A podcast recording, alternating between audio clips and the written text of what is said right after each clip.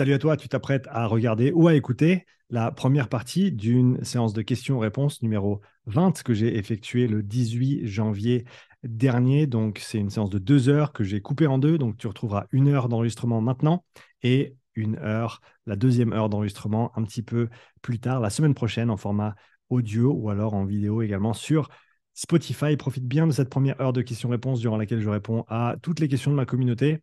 Et euh, encore une fois, une deuxième heure de questions-réponses te sera disponible dès la semaine prochaine en version audio et vidéo sur Spotify. Voilà, profite bien et euh, bonne séance de questions-réponses. Allez, c'est parti. Nous voilà sur ce nouveau live. Bienvenue aux questions et réponses numéro 20 euh, sur la chaîne Upside Strength. Donc, on est à plusieurs endroits en même temps aujourd'hui. On est sur Instagram ici, sur le téléphone, on est sur YouTube, Facebook et Twitter également, sur l'ordinateur directement. Donc, euh, je me réjouis de, faire ce petit question et réponse. Ça fait un petit moment que j'en ai pas fait un. On va prendre quelques minutes pour laisser les gens arriver avant que je lance les festivités. J'ai énormément de, questions euh, sur la, liste. Merci à tous ceux et celles qui ont pris le temps de les poser. Je sais que j'ai pris un petit moment pour y arriver et pour prendre du temps pour y répondre. Mais on est là, voilà. Et, donc, je suis vraiment content d'être ici. ABC et Lotion, ça fait longtemps je ne suis pas venu. Ben écoute, euh, ça fait un petit moment que je n'ai pas fait de live, donc merci de nous rejoindre. Donc quelques, quelques petites infos au niveau, euh, au niveau logistique avant d'attaquer ce, ce question-réponse. Qu'est-ce qui se passe? Qu'est-ce qu'il y a de nouveau? Déjà, euh, on a lancé hier avec Max le programme de course à pied, le programme d'introduction à la course à pied qu'on a appelé Bloc Zéro. Euh, on avait 20 places de disponibles pour cette première vague d'inscription. Les 20 places se sont remplies en moins d'une heure. Donc un énorme merci à tous ceux et celles qui se sont inscrits pour le programme. C'est vraiment cool. On se réjouit de, faire cette première vague avec vous tous. La deuxième vague ou la, prochaine ouverture du programme sera au mois de mars, euh, moment auquel on sortira également le bloc 1 la suite logique du bloc 0, donc programme d'entraînement de 10 semaines, voilà, un petit peu plus soutenu maintenant que tout le monde euh, aura les bases, les fondamentaux, le renforcement du pied, du bas de la jambe, les gammes athlétiques, etc. etc. Donc ça, ça suivra au mois de mars. Pour ce qui est des, autres formations sur lesquelles je travaille, j'avais prévu initialement de sortir euh, le module de formation sur le profilage au lactate, euh, protocole 41, à la fin du mois de janvier. Malheureusement, ça va être un petit peu restreint. Et euh, j'ai appris, une des choses que j'ai appris et que j'essaie de mettre en place euh, sur cette nouvelle année, c'est de mieux gérer mon temps et de mieux me gérer moi. Et donc, pour cette raison, je ne sortirai pas euh, protocole 41 à la fin du mois de janvier, simplement parce que j'ai pas le temps. Et si j'essaye de le faire et de me forcer à le faire, il y a, quelqu'un qui va payer les pots cassés et ça va forcément être moi en termes de récup, de sommeil, euh, de stress. Et vu que j'ai un gros mois de février qui arrive, euh, salut David, y a-t-il un moyen d'enregistrer une session sur Ergdata manuellement? On attaque déjà avec les questions. Euh, une séance sur Data manuellement. Oui, j'ai vu David, tu m'as envoyé le message vocal hier, je t'avais pas encore répondu. Pas sur l'application en elle-même. Par contre, quand tu vas sur ton log, log.concept2.com, là, tu peux rentrer manuellement une séance, rentrer la date, rentrer la distance, rentrer le temps et du coup rajouter une séance. Par contre, si c'était une séance en intervalle, tu vas pas pouvoir faire la différence entre une séance en intervalle, mais en gros, tu vas pouvoir loguer les mètres que tu as accomplis sur ta séance et euh, les avoir dans ton registre, dans ton log Concept 2. Euh, salut Vincent, Vincent Ducrot, ça fait un moment que je t'ai pas vu Vincent, j'espère que tu vas bien. Euh, un ami de longue date du rugby ici euh, à Nyon dans un premier temps et, si je me trompe pas maintenant, Vincent, tu bosses avec Morge. Aujourd'hui, on va jouer simple, les avant devant, les arrières derrière. C'est ça, il n'y a, pas besoin de, faire plus compliqué que ça. En tout cas, Vincent, merci de, rejoindre le live et de poser un petit commentaire. D'ailleurs, pour tous ceux qui sont là pour le live, qui sont là pour poser des questions ou simplement pour écouter, n'hésitez pas à me laisser un petit commentaire. Prenez quelques instants pour laisser un commentaire. Euh, dites-moi qui vous êtes et d'où vous nous écoutez, d'où vous nous rejoignez. Euh, comme ça, pendant que je, termine un petit peu l'introduction, eh ben, j'ai l'opportunité de dire bonjour à tout le monde et de, savoir d'où vous nous écoutez, d'où vous nous rejoignez. Donc voilà, prenez quelques instants, mettez un petit commentaire. On a Tom qui dit coucou, comment tu vas? Je vais bien, Tom, je te remercie. J'espère que tu vas bien également. Donc voilà, protocole 41 qui sortira un petit peu plus tard. Euh, maintenant que le temps avance un petit peu, euh, je, me pose la question est-ce que je, bosse d'abord sur le protocole 41 ou d'abord sur l'entraînement respiratoire. Euh, Je ne sais pas, peut-être qu'il faut que je fasse un petit sondage et que je vois où est-ce qu'il y a le plus d'intérêt? Ça fait bientôt une année que je parle de la formation sur le système respiratoire, donc peut-être qu'il faut que je m'y penche sérieusement. J'en ai un petit peu peur parce que je sais la quantité de travail que ça va me demander, mais en même temps, c'est un sujet qui me passionne tellement que je pense que je peux y arriver. Euh, donc voilà, si, vous avez des, préférences, que ce soit sur le, côté protocole 41 ou la formation un peu plus théorique sur le système respiratoire dans le contexte de la performance sportive, euh, laissez-moi un commentaire là-dessus également. Euh, David qui dit ah, merci, prends soin de toi. Et oui, il faut se manager. Désolé de t'avoir coupé. Non, non, pas de souci, tu as bien fait. C'est pour ça que vous êtes là, de toute façon, pour, euh, pour poser des questions. Donc, profitez, si vous avez des questions, de les poser dans les commentaires. Moi, j'ai ma liste de questions euh, qu'on m'a déjà préparées, enfin, que j'ai a qui ont déjà été posées. Je vais attaquer avec celle-ci. Mais s'il y a des questions dans les commentaires, vous savez toujours que j'aime bien prendre les questions en live directement. Donc, on va y aller comme ça. Euh, Vaïd, euh, bonjour Vaïd, pentathlète, Versailles. Bah écoute, merci de nous rejoindre, Vaïd. Euh, Vaïd, je sais que tu as déjà attaqué avec nous la première vague du programme Bloc Zéro. Donc, merci pour ta confiance. le Mat qui nous dit bonjour Sean, je suis étudiant en STAPS. Sur Grenoble, je suis tous tes podcasts, c'est un plus d'informations pour mes cours. Ben, écoute, merci de nous suivre, le mat. merci de nous rejoindre pour ce petit live. En tout cas, super chouette de, de refaire ça. Ça fait encore une fois, comme je l'ai dit, un petit moment que j'ai pas fait de live. On va être là pour un petit moment aujourd'hui. Mon objectif, c'est de répondre à toutes les questions que j'ai. Je me suis donné entre 10h et midi. Donc, c'est possible qu'on soit là pour un petit moment. Encore une fois, si tu veux, si tu n'as pas le temps de tout regarder ou si tu veux revisionner ça plus tard, ce sera disponible sur ma chaîne YouTube en enregistrement et également euh, en version audio podcast sur la chaîne de podcast Upside euh, Strength Podcast. Donc, n'hésite pas à aller revoir ça. On va attaquer tout de suite avec les questions. Je te le rappelle, hein, si tu es live avec nous, pose tes questions dans les commentaires. Je me ferai un plaisir d'y répondre. J'attaque avec la première question de Stéphane. Euh, qui nous dit est-ce que l'augmentation du premier seuil s'accompagne forcément d'une baisse des BPM, euh, donc d'une adaptation cardiaque? Euh, ensuite, il nous dit en 8 semaines de travail à basse intensité, environ 85% de ma charge d'entraînement, bien joué. J'ai gagné 20 watts sur mon premier seuil. Au-delà, les courbes de lactatémie se superimposent parfaitement. Par contre, ma fréquence cardiaque sur chaque palier est quasi identique au BPM, près même en dessous du premier seuil. Merci pour le travail de qualité que tu nous partages. Alors, c'est intéressant comme question. Pas toujours, tu n'as pas toujours nécessairement euh, une différence au niveau cardiaque. J'ai vu des améliorations qui coïncidaient avec des, baisses de, fréquence cardiaque à une intensité donnée, mais j'ai également vu des améliorations sans aucun changement des fréquences cardiaques. J'ai pas encore pu élucider le mystère. Pourquoi pour certaines personnes ça change, pourquoi pour d'autres ça change pas? Ça va certainement dépendre du niveau auquel tu te trouves également. Donc je pense qu'il y a plein de facteurs. Et donc non, tu n'as pas forcément un changement au niveau des, fréquences cardiaques. Bah, par contre, si tu vois une différence au niveau des intensités de travail et de, euh, tes performances, ben, on sait que ça va être positif. Donc je dirais que la réponse générale c'est non. Il n'y a pas toujours un changement au niveau cardiaque. Parfois oui, parfois non. Certainement dû au fait que ben, pour certaines personnes, il y a un facteur limitant au niveau cardiaque qui va du coup être impacté positivement par ces entraînements. Pour d'autres, c'est peut-être pas ce paramètre-là. Il y a tellement de paramètres en jeu hein, au niveau physiologique, tellement d'adaptations qui peuvent se passer et qui peuvent avoir un impact positif sur les performances et sur la physiologie tout simplement que euh, c'est pas toujours facile de dire exactement pourquoi les choses elles changent. Euh, on a aussi Michael qui nous rejoint ici sur YouTube. Salut Sean, merci pour ton travail, merci à toi Michael de nous rejoindre. Euh, on enchaîne Antoine. Salut Sean, j'espère que tu vas bien. J'avais une petite question. Je m'entraîne actuellement 5 jours par semaine avec double session, 1h30 le matin avec cardio ergo puis un renfort et 2h 2h30 l'après-midi avec un entraînement altéro suivi force suivi d'un metcon. Le jeudi, c'est journée récup active avec 30 minutes de natation et séance kiné. J'essaie d'intégrer la zone 2 au moins une fois semaine sur un créneau cardio du matin avec 40 minutes dessus. Cependant, afin de rajouter du volume zone 2, j'avais pensé à rajouter 30 minutes le soir sur une troisième session à raison de 2-3 fois par semaine. Penses-tu que ce serait bénéfique de l'intégrer de la sorte? Merci pour ton temps et tout le contenu que tu proposes. Euh, donc, premier constat, tu t'entraînes déjà pas mal, beaucoup, ce qui est bien, hein, c'est très très bien, parce qu'on sait que le volume d'entraînement va avoir un, impact positif sur les performances, tant que tu peux en récupérer. Ça, je pense que c'est la chose qui me vient à l'esprit. Faut que tu sois un peu plus radical avec ta récup, c'est-à-dire que le jeudi et le dimanche, idéalement deux jours par semaine, tu sois complètement off. Donc, ta natation de 30 minutes, si c'est vraiment juste de la natation super tranquille, c'est pas un entraînement de natation, ça va.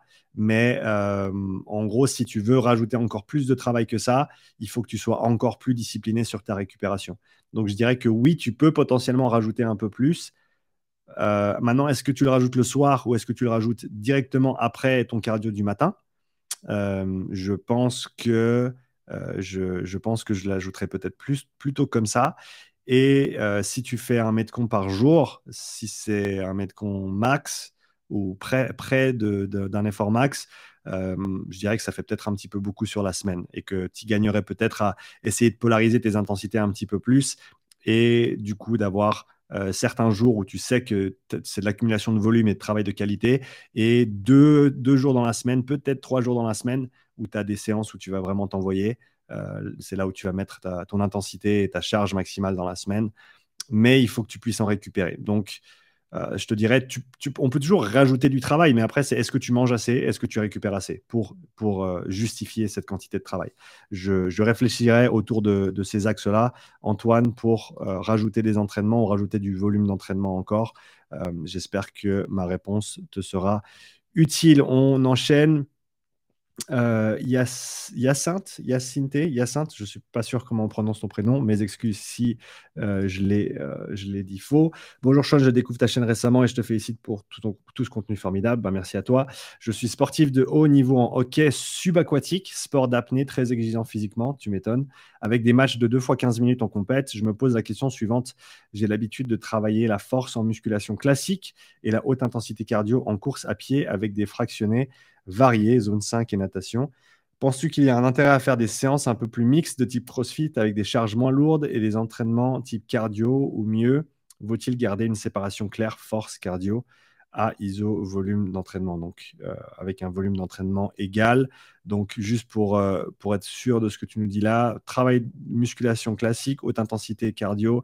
Je pense que ça peut pas te faire de mal de changer un petit peu tes entraînements euh, surtout si tu sens que tu atteins un certain plateau dans tes performances. Si tu te sens très très bien et que tu continues de progresser avec ce que tu fais actuellement, euh, on ne change pas une équipe qui gagne, donc continue comme ça. Si tu sens que tu atteins peut-être un petit plateau et que tu, euh, tu, tu, peux y gagner à essayer quelque chose de différent, bah, je te dirais pourquoi pas. pourquoi pas faire un petit peu de travail de force, renfort un petit peu plus lourd, un petit peu plus type force max, et euh, changer un petit peu ton, type, tes modalités d'entraînement, on va dire, je pense que ça peut que être intéressant pour toi, en tout cas dans un premier temps, pour explorer quelque chose de différent, apporter un peu de variation et euh, continuer à développer des, qualités que euh, peut-être tu n'as pas développées jusqu'à maintenant. Donc, moi, je te dirais oui, simplement pour le fait de changer un petit peu les choses, apporter un peu de variation, tant bien même que tu aies besoin de plus de variation et que ce que tu fais actuellement euh, ne, te, ne te sert pas autant qu'avant. Euh, Nicolas Martin qui dit Salut Sean, salut Sean, salut à toi, Nicolas Martin sur YouTube. On a une question ici. Euh, Global Perf, salut à toi. salut Sean, j'ai beaucoup de feedback à te faire quand j'aurai fini Bike Endure, donc je prendrai un peu de ton temps. Je conseille cette programmation à tout le monde, vraiment, David de Guadeloupe. Bah écoute, David, c'est super, cool. Merci beaucoup à toi pour ce retour. Euh, ça, c'est un, un truc que j'adore. Hein, tous les retours que vous pouvez me faire sur les programmes que, que vous suivez, les formations que vous prenez avec moi, c'est, c'est toujours extrêmement enrichissant pour moi. Ça me permet d'ajouter énormément de contexte au programme parce que bien sûr, ben, ils ont été testés, effectués euh, avec, plein d'athlètes, mais euh, tout le monde a un contexte différent et donc tous les inputs supplémentaires que je peux avoir de votre part euh, donc tous les participants au programme et participantes au programme, c'est toujours extrêmement enrichissant pour moi et bénéfique. Donc n'hésitez jamais à prendre un instant pour me faire un retour sur mes programmes. Euh, c'est toujours grandement apprécié et même recommandé. Donc David, merci à toi d'avoir pris le temps de, laisser ce petit message. Et oui, je me réjouis d'échanger avec toi quand tu auras terminé le programme. Euh, une question ici sur YouTube. Nicolas Martin, merci pour ton travail. Comment définir finement la zone 2 sans passer par un profilage lactate? Tu ne peux pas. Euh, je dis catégoriquement, en même temps, oui, tu pourrais, mais il faudrait d'autres mesures physiologiques si on veut avoir une quantification précise des choses. Euh, en sachant que même le lactate, c'est pas parfait parce que selon les protocoles que tu utilises, euh, ben, chaque protocole va avoir sa propre définition, on va dire, sa propre courbe, ses propres contraintes. Comme par exemple, et, d'ailleurs, c'est une vidéo que je vais sortir bientôt sur la chaîne. J'ai fait euh, ben, mon test classique, le, protocole 41, sur moi-même. Et ensuite, j'ai fait un protocole modifié où j'ai fait deux fois plus de paliers. Donc, les, les sauts d'un palier à l'autre étaient deux fois plus petits. Euh, et, donc, au lieu de faire des paliers de 25 watts, j'ai fait des paliers de 12 watts et demi. Et au lieu de faire des, intervalles de 4 minutes, j'ai fait des intervalles de 10 minutes. Donc, autant dire que je ne suis pas allé aussi loin dans le test, mais c'était intéressant parce que ça a donné une courbe de lactatémie différente de la première fois. Je vais refaire encore ce protocole, mais le refaire avec des paliers de 25 cette fois-ci et des, et des intervalles de 10 minutes pour comparer tout ça. Donc, c'est important de se dire que même avec la lactatémie, c'est jamais parfait parce toujours, on est toujours sujet au contexte dans lequel on effectue le profilage. Et, donc, le plus important, c'est de comprendre le, protocole que tu utilises, ses forces, ses faiblesses et comment tu vas déterminer ces mesures. Donc, euh, c'était une longue manière de dire que même le lactate, c'est pas parfait. Ok, ça a ses, ça a ses points faibles, même si à l'heure actuelle, ça me semble être une des approches les plus accessibles pour tout un chacun, même si elle a un coût, bien sûr. Mais voilà, si tu vas dans un labo ou si tu viens me voir pour faire un test, ça a un coût également. Mais pour un, athlète qui, euh, qui s'entraîne régulièrement et qui se voit s'entraîner de manière disciplinée pendant plusieurs années, dans un contexte de performance, ça a tout son sens, à mon avis, de pouvoir quantifier ces choses-là avec des valeurs de lactatémie. D'où d'ailleurs mon module de formation sur euh, que j'appelle protocole 41, qui sortira euh, dans, les, mois qui viennent. ça, c'est certain pour justement donner ces possibilités aux coachs et aux athlètes qui souhaitent se tester, euh, d'avoir ces informations à disposition. Sans ça, tu peux également faire euh, un état des lieux avec un test euh, avec échange ventilatoire et VO2. Donc là, on va pouvoir trouver des, seuils ventilatoires et qui, peuvent nous permettre de déterminer ce, ce, domaine modéré également, cette démarcation entre le domaine modéré et le domaine élevé, qui est donc ce seuil 1 euh, autour duquel réside cette zone 2, que la zone 2 soit directement en dessous, directement en dessus ou à cheval sur ce premier seuil, ça dépend des philosophies et des personnes à qui tu, poses la question.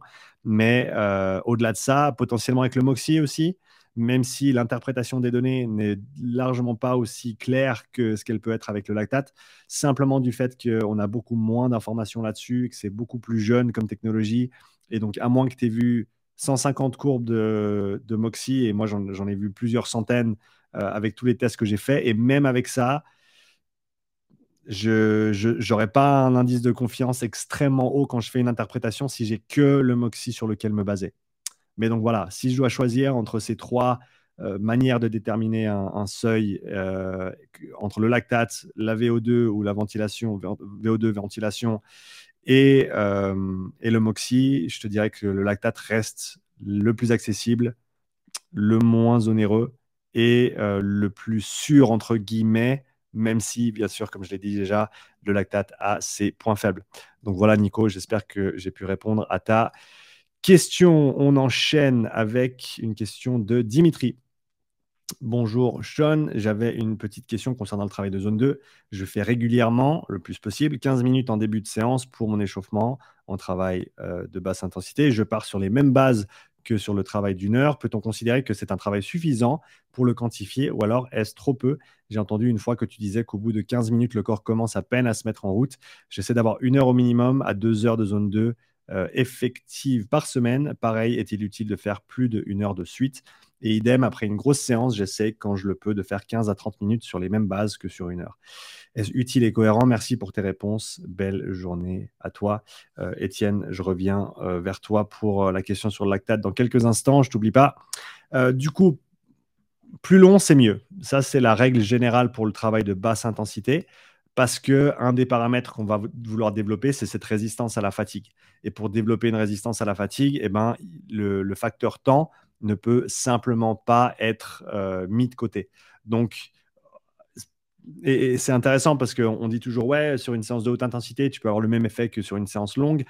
Non. À un moment donné, si tu veux fatiguer et développer tes fibres de type 1, pour simplifier, pour catégoriser, il va falloir faire du long. Il va falloir faire des séances plus longues.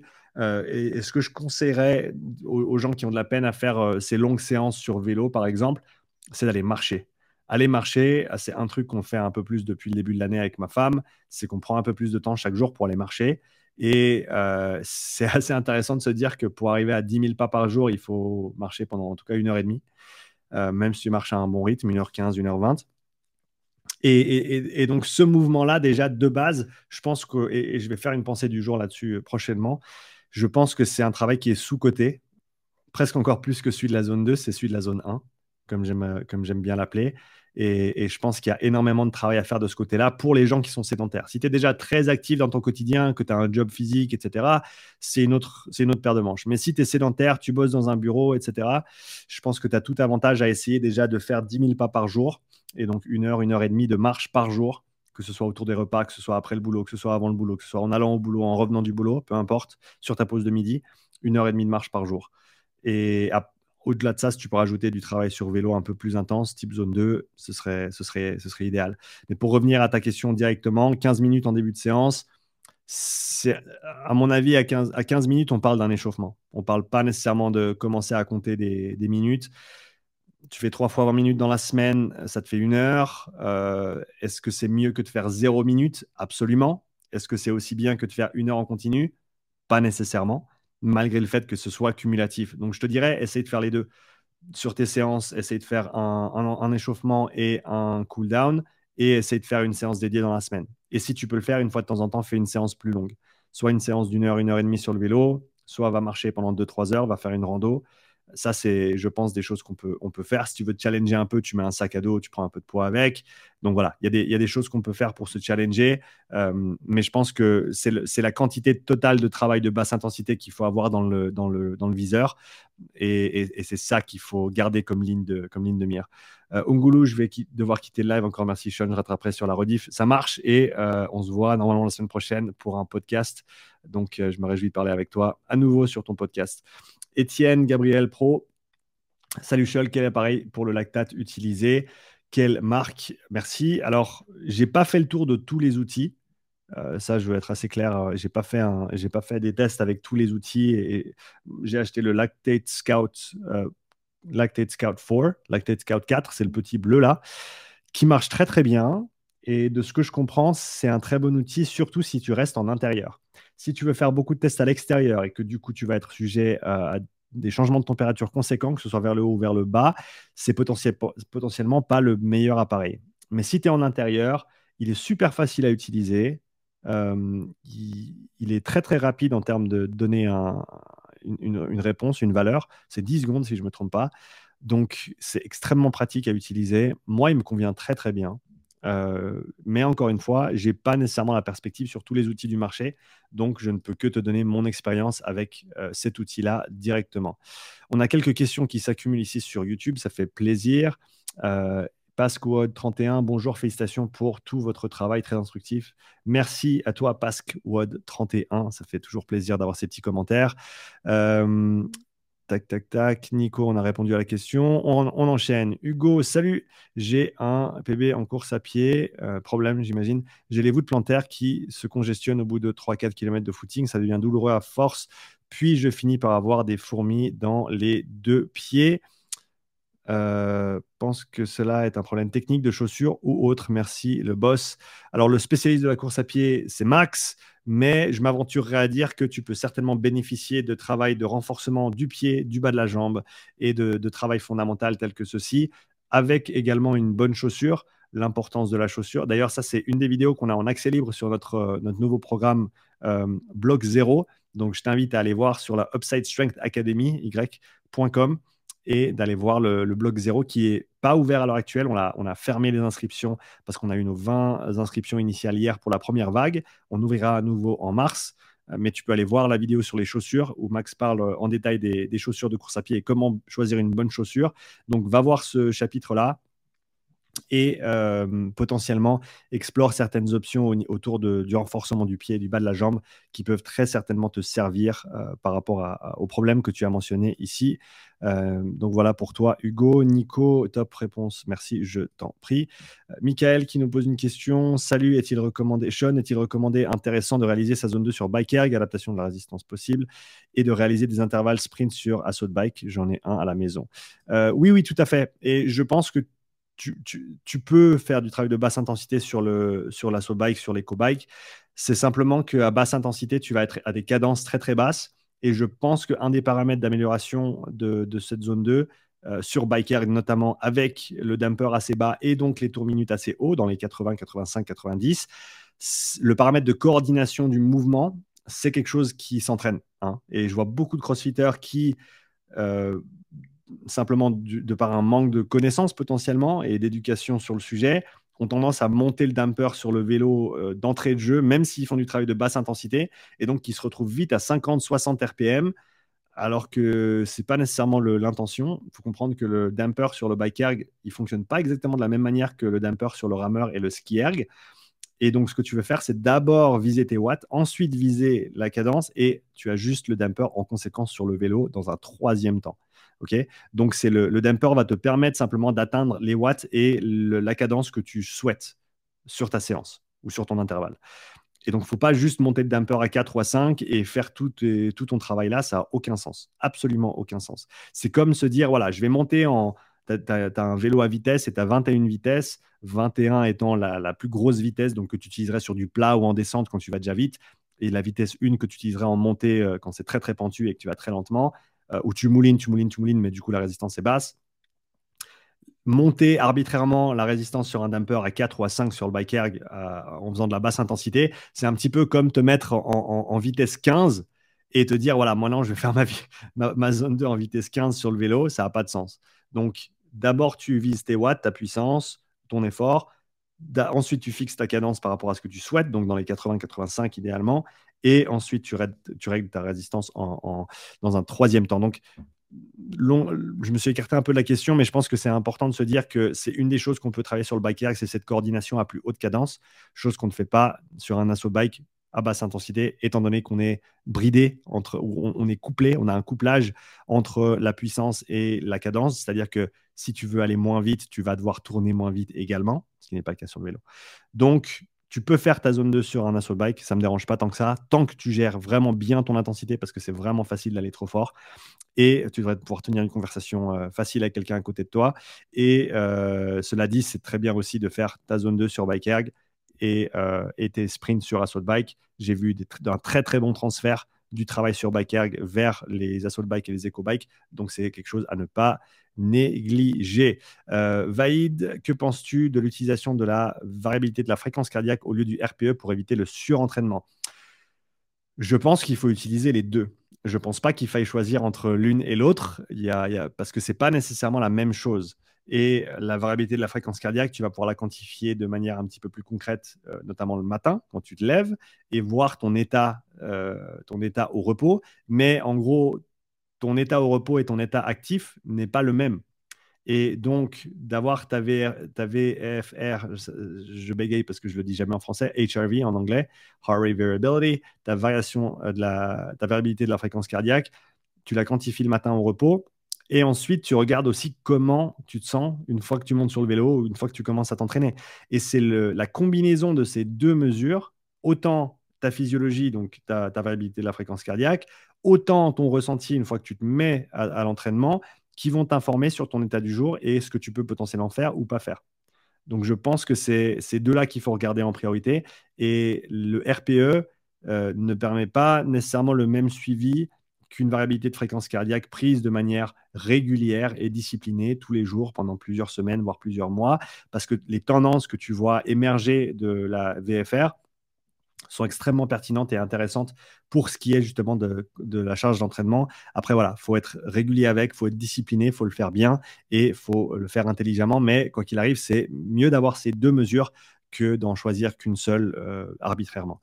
Jérémy, alors ça, envoie de la question là sur YouTube, ça fait plaisir en tout cas pour tous ceux qui nous regardent. N'hésitez pas à poser vos questions dans les commentaires.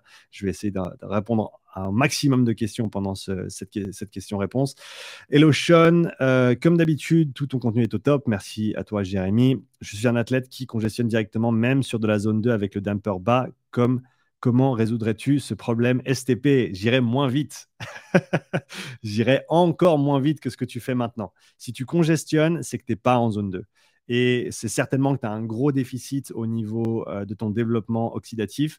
Euh, on va dire, euh, et je le, dis, je le dis comme ça, mais c'est plus pour illustrer que pour être méchant ou, juger, une atrophie de tes fibres de type 1. C'est-à-dire que tu n'as pas de développement à ce, niveau-là, ou très peu de développement, ou en tout cas pas suffisant par rapport à ton développement euh, des fibres de A, de X et de, tous les autres systèmes, on va dire, qui, sont euh, en jeu sur ce type d'effort. Et donc, il faut vraiment que tu passes du temps sur ces fibres de type 1. Et pour ça, il faut vraiment que tu réduises la voilure, vraiment que tu ralentisses et euh, vraiment que tu te, fasses chier pour parler clairement, pour parler de manière un petit peu crue. Euh, que, tu n'aies pas peur de, te faire chier sur le vélo pendant, euh, pendant une heure, deux, trois fois par semaine, euh, en tout cas dans les premiers temps. Et je ne serais pas surpris de, voir une amélioration conséquente de ton ressenti et de tes perfs aussi sur 8 à 12 semaines si tu le fais. Mais il faut vraiment que tu baisses l'intensité et que tu t'écoutes et que quand tu descends du vélo, tes jambes, elles soient comme, comme du neuf, que tu te sentes mieux à la fin que, que, tu te sentais au début. C'est ça qui va t'informer de la qualité de ta euh, séance. Valentin, on, avait, on a échangé deux, trois messages ce matin. Merci de rejoindre ce live. Ça fait plaisir de, euh, d'entendre que le, travail se passe bien pour toi et euh, d'échanger avec toi aussi sur l'évolution des choses. Yann Corbet, question sur Instagram. Salut Sean, est-ce que occlusion égale congestion? C'est, une bonne question. C'est une très bonne question. Je ne pense pas nécessairement. Je pense pas nécessairement que ce soit lié à une occlusion parce que, comme l'a dit euh, notre ami ici, Jérémy, euh, dans sa question, eh ben, tu peux être à, basse intensité et malgré tout, euh, et, malgré tout avoir cette sensation de congestion. Je pense plutôt que c'est un, ce à quoi je l'attribuerais de manière théorique. Donc c'est certainement faux, mais je pense qu'au niveau au niveau conceptuel, ça, a son sens. Je dirais que si tu congestionnes rapidement, si tu sens vraiment une brûlure dans les jambes tôt, c'est un déséquilibre entre ton système glycolytique et ton système oxydatif. en faveur du système glycolytique. C'est-à-dire que tu as un développement glycolytique qui est considérable, donc une capacité de génération de puissance et de travail métabolique au niveau de la glycolyse qui est haut, et tu as un développement capillaire mitochondrial euh, qui est déficitaire par rapport à ce, ce développement glycolytique. Ce qui fait qu'au final, tu vas très très vite euh, taper dans la glycolyse, tu vas très très vite être dépendant des sucres et tu n'as pas les infrastructures pour recycler tout ce lactate, tout ce pyruvate que tu produis. Euh, c'est ce, que je vois de manière pratique aussi via les tests. Quand tu vois des, valeurs de lactatémie qui montent très très haut, très très rapidement, et, et, des performances aussi en général qui sont pas les meilleures, c'est que tu as un gros déficit euh, au niveau, comme je disais avant, hein, ce déficit au niveau des euh, atrophies presque au niveau des fibres de type 1 ou déficit de développement à ce niveau-là. Et donc, il faut vraiment favoriser ce travail de basse intensité pour redévelopper ce versant qui a été ignoré ou simplement pas travaillé pendant très longtemps. Euh, ou simplement une, une, surcharge de travail de l'autre côté, si on veut mettre en opposition ou en, en ouais, parce que c'est en même temps c'est une opposition, mais en même temps ils travaillent ensemble. Hein. On, se, on, se, rappelle que toutes les filières travaillent de concert, mais la glycolyse et euh, la respiration cellulaire sont des processus qui sont liés, mais qui sont indépendants et en même temps qui sont euh, interconnectés. Donc, il faut, ça, peut être intéressant de les conceptualiser comme ça. Euh, voilà Yann, j'espère que j'ai pu répondre à ta question. Constant, Constant Villerker, euh, j'espère que tu vas bien Constant. Ça fait euh, un petit moment qu'on ne s'est pas vu, mais on a échangé récemment sur WhatsApp également. Hey Sean, j'espère que tu vas bien. je vais bien et j'espère que tu vas bien également. Quel est ton avis sur le nasal breathing en course à pied, donc la respiration nasale? Et sais-tu si des canaux obstrués peuvent se déboucher au fur et à mesure? Impossible pour moi actuellement. Oui, euh, est-ce que c'est mon avis sur la, respiration nasale J'en avais fait une vidéo un peu plus détaillée sur ma chaîne YouTube pour ceux que ça intéresse. La respiration nasale, j'ai rien contre. J'ai tout pour tant que c'est fait dans le bon contexte. Donc, si c'est fait à basse intensité, c'est très bien parce que tu vas pouvoir bien te gérer, potentiellement payer plus, prêter plus attention à ta respiration. Et donc, ça, au niveau conscience et contrôle respiratoire, c'est intéressant. Après, euh, comme tu le dis, si au niveau structurel, tu n'es pas favorisé à ce niveau-là ou même obstrué, comme tu le mentionnes, eh ben, ce n'est pas nécessairement la meilleure chose à faire. Mais je ne pense pas que ça veut dire que tu ne peux pas faire du travail qualitatif au niveau respiratoire. Ce que je ferais simplement, c'est que je respirerais de manière buccale ou, combinée nasale-buccale et je me forcerais simplement à réduire ma fréquence respiratoire et à augmenter mon volume respiratoire. Donc, respirer plus lentement, respirer plus profondément, surtout à basse intensité dans un premier temps, vraiment réussir à passer à 20 ou en dessous des 20 respirations minutes sur une course euh, en zone 1 ou zone 2 et euh, gentiment commencer à transférer ça sur de la plus haute intensité. D'accord? Donc, si tu ne peux pas le faire au niveau structurel, euh, je, connais des gens qui ont, qui ont fait des opérations hein, pour changer simplement la structure de leur canal, canal nasal.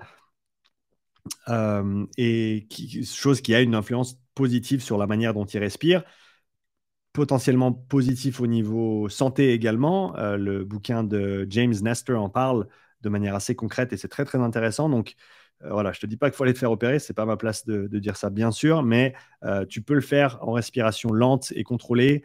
Et si tu peux respirer par le nez, c'est très bien aussi. C'est peut-être même mieux à voir, à définir. Constant, encore une fois, tu m'avais parlé de bosser sur cet aspect pendant mon test et je vois que ça la calme.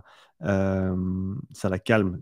Redis-moi exactement ce que tu veux dire par ça. Mais euh, voilà, si ça, t'aide, c'est bien. Si tu peux pas le faire au niveau du nez, fais-le au niveau de la bouche, mais ralentis quand même ta respiration. Ce, meilleur contrôle respiratoire est de toute façon positif. Euh, on enchaîne avec les questions. alors, j'ai une question ici sur YouTube. Christophe Gilles, salut Sean, merci pour ton travail. Bah, c'est un grand plaisir. On a ensuite deux pinces. Bonjour à tous, je débarque. Eh ben, bienvenue parmi nous. Euh, je n'arrive pas à faire de la zone 2 en respirant par le nez. Qu'en penses-tu Zone 2 mal calibrée ou entraînement pulmonaire à mener? Euh, Je dirais que tu t'entraînes trop fort. Je dirais que tu t'entraînes trop vite et trop fort. Donc ralentis. Et quand tu penses avoir ralenti assez, ralentis encore. et euh, si tu te sens comme Michael, Scott dans, mes mêmes, dans les mêmes que j'ai postés récemment sur Instagram, tu fais ça juste. D'accord? Donc voilà, ralentis encore, ralentis encore, ralentis encore. Tu peux pas aller trop lentement, surtout au début. Donc prends ton mal en patience, mets ton ego de côté et fais ce travail de qualité. Euh, merci de pince, merci à toi. Et Vaïd, merci pour la réponse et tout ce contenu. Vaïd, c'est avec plaisir. Euh, j'enchaîne les questions parce que là, il y en a pas mal qui s'accumulent et je vais essayer de répondre à tout le monde aujourd'hui. Deux pinces, j'aime beaucoup faire mes séances qualité après un bon score et HRV au matin. Ouais, tu as bien raison. Quand tu es bien reposé, c'est là où tu vas taper dans le dur. Et quand tu es un peu moins bien reposé et le reste du temps, parce qu'on ne veut pas taper dans le dur plus de deux, voire trois fois par semaine, si on est très bien entraîné, euh, on va faire de la qualité et du volume. Michael, merci pour ta réponse.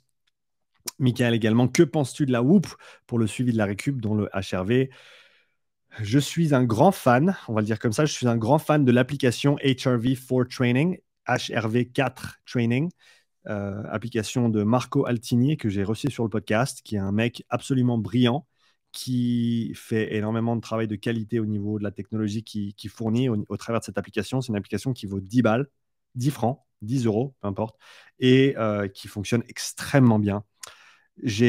Personnellement j'ai essayé une montre que c'est pas une montre connectée, c'est un bracelet de suivi comme la Whoop, qui n'était pas la Whoop mais comme la Whoop. Le simple fait de devoir la recharger, de devoir aller dans l'application, tous ces trucs-là, en ayant utilisé HRV for Training sur le téléphone directement pendant plus d'une année, c'est une barrière pour moi énorme, énorme. Euh, à tel point que j'ai laissé la, ce, bracelet connecté de côté parce que j'arrivais simplement pas. Le fait de prendre mon HRV le matin pendant une minute et de, remplir ce petit questionnaire subjectif euh, sur HRV for Training, ça me va infiniment mieux que d'avoir une montre. Euh, et mes pages, ils sont comptés par mon téléphone, donc voilà, ça, va très bien. et de plus, ouais, je suis suis pas un grand fan de la Whoop et des bracelets connectés en général, simplement parce qu'ils ont tendance à appliquer leurs propres interprétations et leurs propres algorithmes aux données collectées. Ils ne te donnent pas les données brutes. Ils te disent pas nécessairement comment ils organisent leurs algorithmes et leurs différents scores, parce qu'ils ont tous un score de récup, un score de forme, machin. Ces technologies deviennent de mieux en mieux, mais il reste encore un, gros gap pour certaines d'entre elles, notamment la Whoop, notamment la Aura Ring euh, et d'autres et je mentionne simplement celles-ci parce qu'elles sont très populaires, euh, il y a encore pas mal de, d'ombre, on va dire, sur comment ils opèrent, quand est-ce qu'ils prennent ta fréquence cardiaque euh, ou ta, ton HRV euh, pendant, pendant que tu dors, parce que ton rythme circadien va avoir un impact sur ces valeurs-là. Donc, il y, a encore plein de questions qui doivent être détaillées. Encore une fois, je te recommande Marco Altini pour tous les détails là-dessus. Il a un médium qui est absolument phénoménal avec des articles ultra complets sur la HRV. Donc, va lire ces, ces documents et euh, tu pourras t'en faire ta propre idée. On va switcher sur un stage avec quelques questions qui sont euh, revenues. On va essayer euh, d'enchaîner. Nico, le crabe, salut Nico. Bonjour Sean, je viens de tomber sur ton compte. Tu parles beaucoup de travail en basse intensité en tant que crossfitter. Comment ces entraînements peuvent se traduire? Je, vais, je, vais, te donner la version courte et la plus complète possible. Si tu n'en fais pas, numéro 1, il faut en faire. Numéro 2, commence à placer des longs échauffements et des longs cooldowns après tes grosses séances d'intensité. Donc, fais 20 à une demi-heure de 20 minutes à une demi-heure de, de bike très très tranquille en pré-échauffement avant par exemple ton altéro, avant des gros metcon, euh, avant des gros WOD tests, avant des grosses séances d'intensité et euh, fais un bon cooldown de 20 à 30 minutes après tes grosses séances également. À ça, si tu peux ajouter une séance dédiée de basse intensité dans la semaine, c'est top. Si tu peux pas le faire, va faire une rando une fois par semaine de 2-3 heures avec un sac à dos, sans te tuer non plus, mais simplement pour te faire plaisir, voir du paysage et bouger à basse intensité euh, sans être contraint par euh, une modalité comme le vélo. et c'est comme ça que je commencerai. Idéalement, deux heures par semaine pour commencer. fais ça pendant 8 à 12 semaines vois les changements au niveau de ta récup, au niveau de tes jambes, au niveau de ta, capacité à tolérer de la haute intensité. Euh, toutes ces choses-là vont changer en 8 à 12 semaines. Une fois que tu es convaincu euh, par, ce, par ce travail, euh, on peut passer au niveau supérieur et, enchaîner avec, avec d'autres idées, mais je commencerai avec ça. Deux heures par semaine, si tu, peux si tu peux faire deux fois une heure, c'est top. Si tu peux accumuler du temps avant et après des séances et faire une heure en dédié, c'est pas mal non plus d'abord sur le bike erg. Pourquoi? Parce que c'est sous-utilisé et il y a énormément de potentiel de développement pour la grande majorité des crossfitters sur cette modalité. Et même si ce n'est pas spécifique à ton sport, et eh ben c'est exactement la raison pour laquelle tu devrais le faire. Parce que c'est général, parce que c'est de la PPG, parce que tu fais pas de PPG vu que tu fais que du CrossFit et que maintenant que le CrossFit c'est ton sport, et eh ben, tu as oublié la case PPG qui avant était, euh, on va dire, euh, prise en compte par le, le CrossFit, mais qui maintenant ne l'est plus parce que c'est ton sport. Donc remplis cette case PPG avec euh, du travail de basse intensité, peu importe sa, forme, du travail d'hypertrophie, on va dire, avec des, séries plutôt longues qui vont te faire énormément de bien au niveau musculaire et articulaire, euh, mais et de la force max, de la gym strict, toutes les choses qu'on sait sont bénéfiques. La basse intensité, c'est un petit peu le dernier truc qui, manque un petit peu dans le CrossFit de manière générale. Donc voilà, euh, Constance a calmé ma fréquence respiratoire. Euh, donc voilà, c'est ça qu'on veut. Donc continue comme ça. Anubis 7, 8, 9. Hello, je galère avec un syndrome de Morton sur, sur, le, sur les deux pieds. J'ai pris des chaussures plus larges pour avoir moins mal, mais existe-t-il d'autres choses pour améliorer ce syndrome? Merci à toi. Je ne sais même pas ce que c'est. Je suis vraiment pas du tout calé dans tout ce qui est pathologie, euh, tout ce qui est blessure. C'est vraiment pas mon créneau. Donc je te dirais, euh, va poser la question à, soit à Max, euh, Max Valt, avec qui je collabore sur les programmations course à pied, ou alors va parler aux gars chez Training Therapy qui ont certainement euh, de bonnes idées là-dessus. Malheureusement, Anubis, je ne peux pas t'aider avec ce syndrome dont tu souffres. J'espère que tu te rétablis bien. Nico, merci pour ta réponse complète, avec plaisir. Donc là, on est bon. On enchaîne avec les questions sur YouTube parce que ça défile. Que penses-tu de la Whoop Ça, j'ai déjà répondu. Christophe, salut Sean, merci pour tout ton travail. Mes capacités n'ont rien à voir entre le matin et l'après-midi. Mes courses ont toutes lieu midi ou début d'après-midi. Du coup, je foire tout. Une piste, euh, entraîne-toi l'après-midi. Entraîne-toi l'après-midi ou en tout cas, fais tes séances clés qui vont, refléter les demandes de ta compétition. Fais-les au moment de la journée où, euh, qui correspondent à ce que tu vas vivre en compétition. C'est clair que si tu t'entraînes toujours le matin, et que tu te sens bien et que tu attends ta compète pour t'entraîner l'après-midi, euh, ça va rarement bien se passer. Donc, mets-toi dans les meilleures conditions possibles pour réussir. Donc, tes séances clés, en tout cas dans les mois ou deux mois avant tes grosses compètes, je ne sais pas quel sport tu pratiques, euh, fais-les au moment où tu vas te retrouver en compétition. Moi, je le ferai comme ça. Euh, deux pinces, salut Hugo, je préconiserais de la corde à sauter, plus utiliser de la chaussure plus minimaliste avec progressivité pour renforcer. Gain de performance à prévoir en avançant sur ce problème. Euh, ouais, deux pinces, je pense que c'est une bonne piste, mais je pense qu'il ne faut pas négliger le renforcement du pied et du bas de la jambe. Je pense que ça, c'est des choses qu'il faut. Et, juste faire de la corde à sauter, c'est pas nécessairement suffisant. Donc, il faut peut-être y aller de manière un petit peu plus ciblée. Euh, Ilian Lifter, possible de remplacer la source d'énergie principale, de glycogène, par l'utilisation des graisses dans un effort type anaérobie, par exemple keto diet, après 2-3 semaines. Question très intéressante. Je sors une vidéo demain mais la version anglaise, sur l'utilisation des graisses en termes de substrat énergétique. Une petite présentation de 20 minutes sur ma chaîne YouTube. Ça va vous plaire. Donc, je parle, ça te donnera certainement des éléments de réponse. Je ferai aussi une version française qui sortira bien sûr sur la chaîne, euh, peut-être un petit peu plus tard possible de remplacer la source d'énergie principale par l'utilisation des graisses dans un effort type anaérobie Non. Quand tu es à haute intensité, ça va de toute façon être du glycogène et du glucose que tu vas utiliser comme source principale. Tu ne vas pas pouvoir accéder aux graisses pour plusieurs raisons. Une d'entre elles étant que la, présence de lactate signale et diminue la disponibilité des acides gras libres et euh, également au niveau, euh, au niveau euh, mitochondrial. En gros, quand tu excèdes ta capacité mitochondriale maximale à recycler du lactate, c'est-à-dire que le lactate commence à s'accumuler au niveau, au niveau systémique, voire s'accumuler de manière exponentielle en dessus du deuxième seuil, eh ben, tu ne vas plus pouvoir accéder ou utiliser ces graisses parce que tu n'as plus de place simplement au niveau mitochondrial pour le faire. Encore une fois, je détaille tout ça dans la vidéo. Et il faut se dire que les substrats ou la manière dont tu manges n'a pas nécessairement d'impact direct sur la manière dont tu distribues tes substrats pendant l'effort. C'est deux choses qui sont différentes. C'est deux choses qui sont différentes. Et manger euh, plus, de graisse, comme avec une, diète keto, euh, ça ne veut pas dire que tu vas oxyder plus de graisse. Non, non, non. L'oxydation des graisses a principalement à faire avec la capacité mitochondriale et en gros ta réserve de capacité mitochondriale par rapport à l'intensité à laquelle tu te trouves et l'activation relative de la glycolyse via l'accumulation d'ADP dans le cytosol de la cellule. En tout cas, c'est comme ça que je le comprends à l'heure actuelle. Donc, euh, voilà pour les réponses. Et comme je t'ai dit, va checker la euh, petite présentation demain en anglais, mais qui sera également en français prochainement sur ma chaîne, sur l'utilisation des substrats, comment faire en sorte que ton corps brûle plus de graisse. En gros, ou utilise plus de graisse, oxyde plus de graisse pour parler, euh, pour parler euh, de manière un petit peu plus correcte. Voilà, j'espère que je t'ai apporté des éléments de réponse. Romain, la Horde sur Instagram. C'est cool en tout cas de, d'avoir toutes ces questions de, de, votre part sur Insta et sur YouTube. Euh, on est à 45 minutes de live, on continue, on va enchaîner et on va répondre à toutes les questions possibles. Donc posez-moi vos questions dans les commentaires, profitez. Et si vous n'avez pas de questions à poser, ben, prenez quand même quelques instants pour me faire un petit bonjour.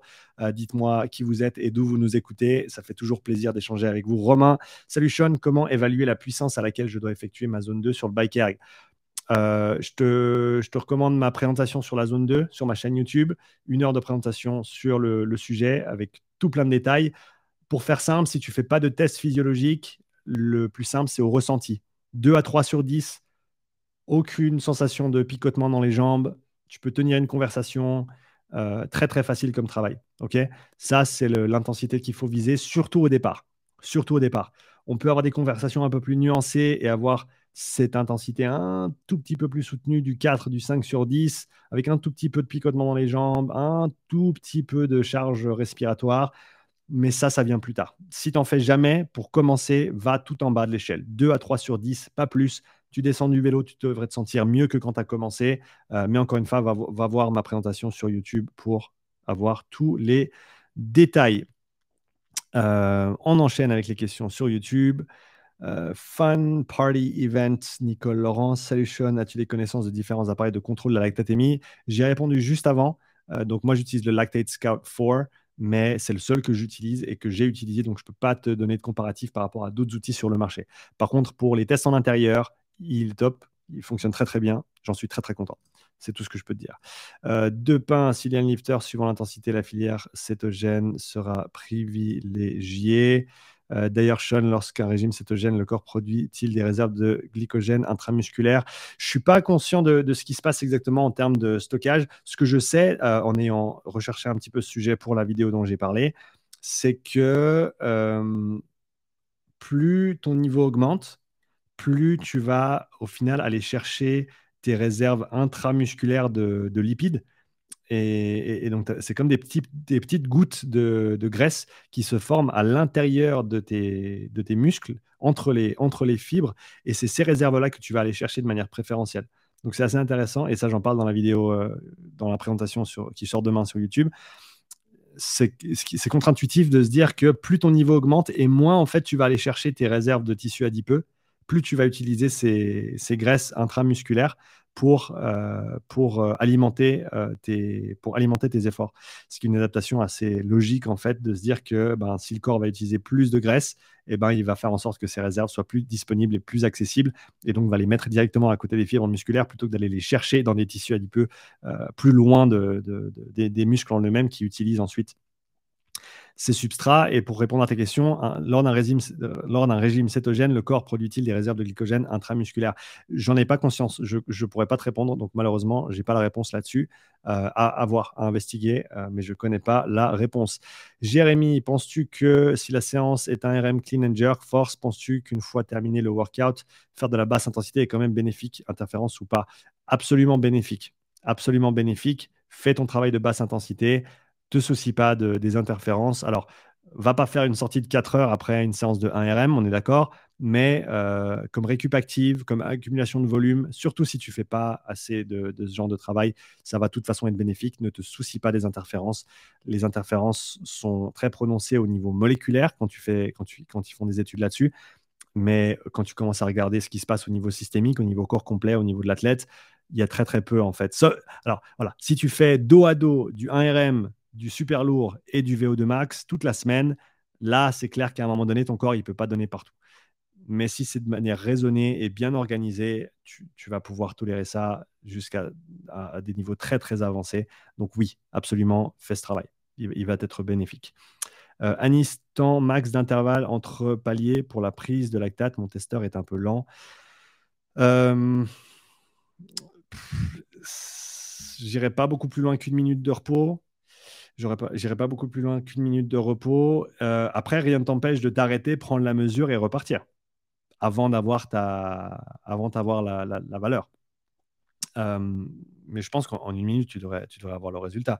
Avec les, en tout cas, avec les, outils plus récents, ça me paraît une minute, ça me paraît même long. Donc, je pense que ouais, 30 secondes à une minute de repos, ça pose absolument pas de souci pour faire ta prise. Moi, je normalise tous mes tests avec une minute de repos fixe. Donc on s'arrête après 4 minutes et on repart après la minute complète de repos, simplement pour pouvoir répéter ce test, même si les gens ne sont pas avec moi. Parce que pour quantifier des progrès, euh, pour c'est intéressant d'avoir les mêmes conditions de test. Et donc, si je normalise ces intervalles de, de repos d'une minute, je peux effectuer le même test ultérieurement, sans nécessairement prise de lactatémie, et voir des différences intéressantes en termes de fréquence cardiaque. Ça, c'est, toujours sympa. Euh, en sachant que les intervalles de 4 minutes, oui, c'est court. Et oui, pour des sportifs de sport d'endurance, je préconiserais potentiellement des intervalles plus longs.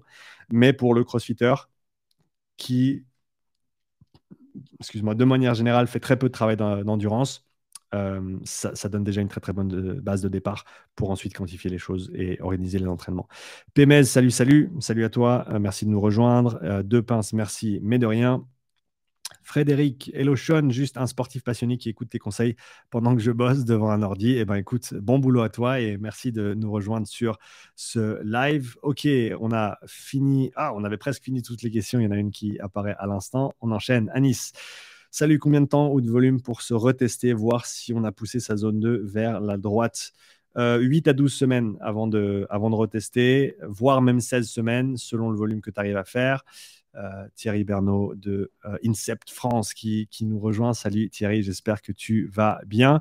Donc, ouais, volume pour pousser sa, sa zone 2, ça prend pas mal de travail. Si tu n'en as jamais fait, avec deux heures par semaine, tu vas commencer à faire bouger les choses.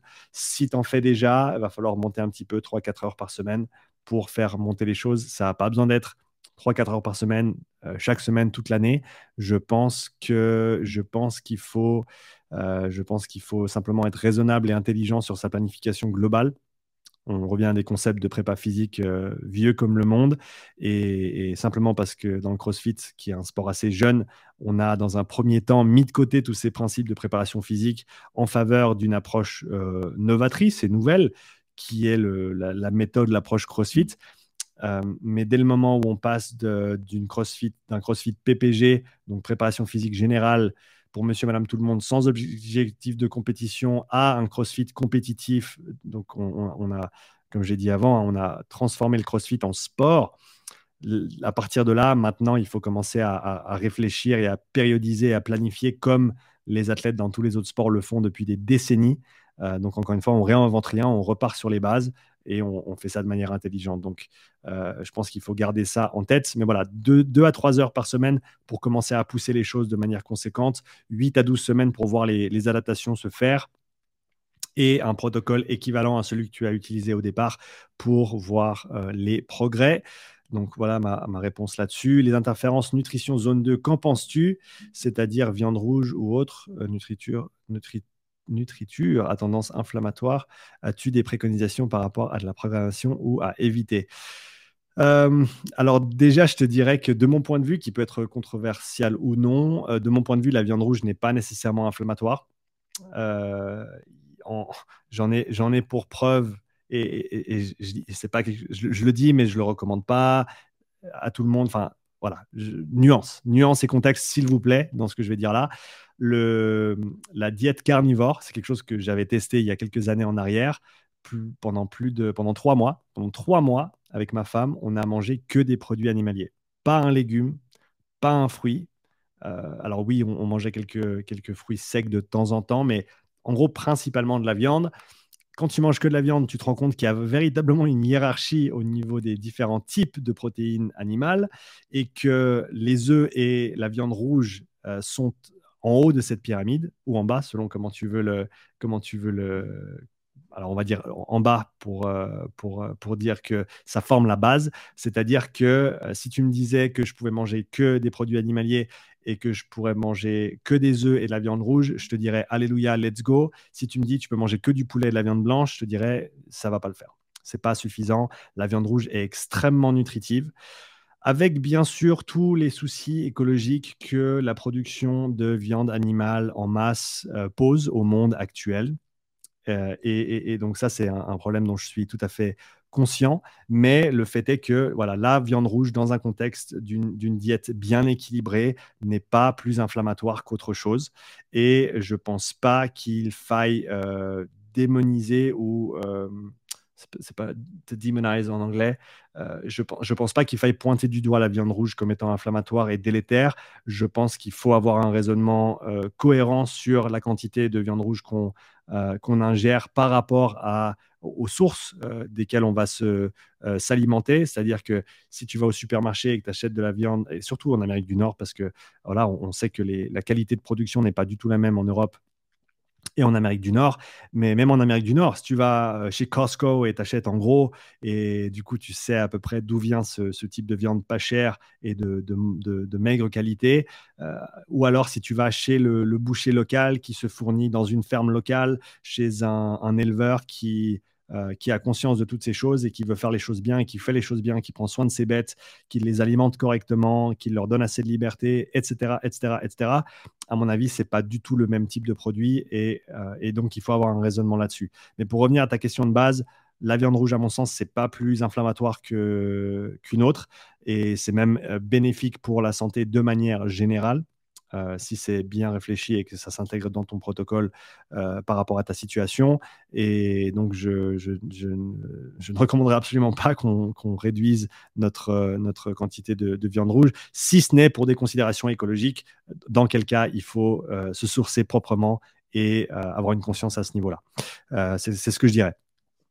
Sinon, alors sur d'autres plans, sur d'autres macronutriments, si on ne parle pas de la protéine, mais on parle des glucides et des, euh, donc des sucres euh, ou des lipides, donc des graisses, là, euh, je te dirais que sur une séance de zone de longue, donc si on parle de plus d'une heure et demie de, travail de basse intensité, il faut commencer à t'alimenter. Il faut commencer à t'alimenter, il faut un apport de sucre exogène et dans ces cas-là, un mélange fructose-glucose est en général préconisé parce qu'il faut savoir que le transport des, des sucres depuis l'intestin vers ta circulation, vers euh, ton, corps, le transfert qui se fait depuis la nourriture vers ton corps, euh, n'utilisent pas les mêmes types de transporteurs entre le glucose et le fructose. Et donc, c'est une raison pour laquelle les cyclistes professionnels actuels euh, expérimentent avec des, mélanges fructose-glucose parce que tu peux absorber jusqu'à 60 grammes par heure de glucose. Si tu rajoutes le fructose en plus, eh ben, tu peux en, assimiler plus que ça. Mais si tu mets 80 euh, grammes de, glucose ou 100 grammes de glucose, tu ne vas pas pouvoir les assimiler parce qu'on a cette limite supérieure de transport alors qu'avec le fructose, utilisant un autre transporteur, on va pouvoir, euh, on va dire, décupler la, quantité de, sucre que tu peux absorber. Euh, et, donc ça, il faut commencer à s'alimenter un petit peu à raison de euh, entre 30 et, 50 grammes par heure quand tu es, à basse intensité. Si tu fais de la haute intensité, on peut, aller bien sûr plus haut sur des efforts plus conséquents. donc je, prendrai conscience des choses à ce niveau-là plus qu'autre chose, mais pas nécessairement au niveau de la viande rouge. C'était une, longue réponse, mais je pense que le contexte était nécessaire pour répondre à tout ça. Samy Wish sur Instagram, ça fait super plaisir de voir plusieurs préparateurs de qualité émerger en France. Super boulot. Bah écoute, merci. Merci Samy euh, de me considérer de la sorte. Euh, ça n'a pas une influence sur la génétique. Samy, euh, rappelle-moi de quoi tu parles exactement. Pour la viande rouge, le bénéfice n'est-il pas influencé par ton patrimoine génétique? Je pense qu'il y a invariablement des paramètres de, tolérance et d'assimilation et de préférence alimentaire qui sont en lien avec la génétique, qui, sont en lien avec ton patrimoine génétique, étant donné qu'on va hériter une, certaine partie de notre microbiome intestinal notamment, et que euh, cela va être préconisé en grande partie sur euh, tes ancêtres. Où, ils étaient, quel genre de nourriture ils mangeaient.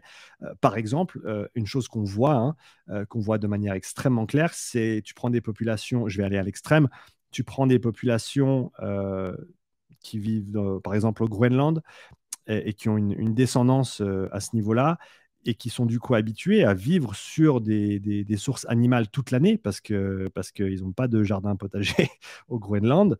Euh, en tout cas, dans, dans, les grandes lignes, ils, consomment beaucoup plus de, protéines animales et de, de produits animaliers que, que d'autres produits. Et du coup, ces personnes-là semblent s'en sortir très très bien avec ce genre de diète tu prends euh, les, certaines tribus en, Afrique centrale qui, elles, évoluent sur une grande majorité de, euh, d'aliments type racines, donc pommes de terre, etc., euh, qui, poussent là-bas et qui sont extrêmement disponibles et qui sont beaucoup plus disponibles et accessibles que potentiellement de, des produits animaliers, et eh ben, tu vois une adaptation extrêmement poussée à ce genre de produits et à ce genre d'alimentation. Et après, tu as toutes les populations entre les deux et suivant d'où tu viens, suivant ton passé, suivant tes ancêtres, euh, je, pense qu'on on, peut vraiment avoir des, réflexions intéressantes là-dessus, mais ça reste extrêmement complexe à, à, démêler, si on veut bien, et, donc de dire euh, moi je viens de là, donc je dois manger comme ça, c'est extrêmement réductionniste à mon avis. Mais je pense qu'il y a des pistes de réflexion intéressantes sur les, descendances génétiques et le, type d'aliment qu'on va du coup bien assimiler euh, et sur lequel on va plutôt euh, potentiellement vouloir s'orienter ou pouvoir s'orienter sur, le, sur le long terme. Chose intéressante à, creuser un petit peu.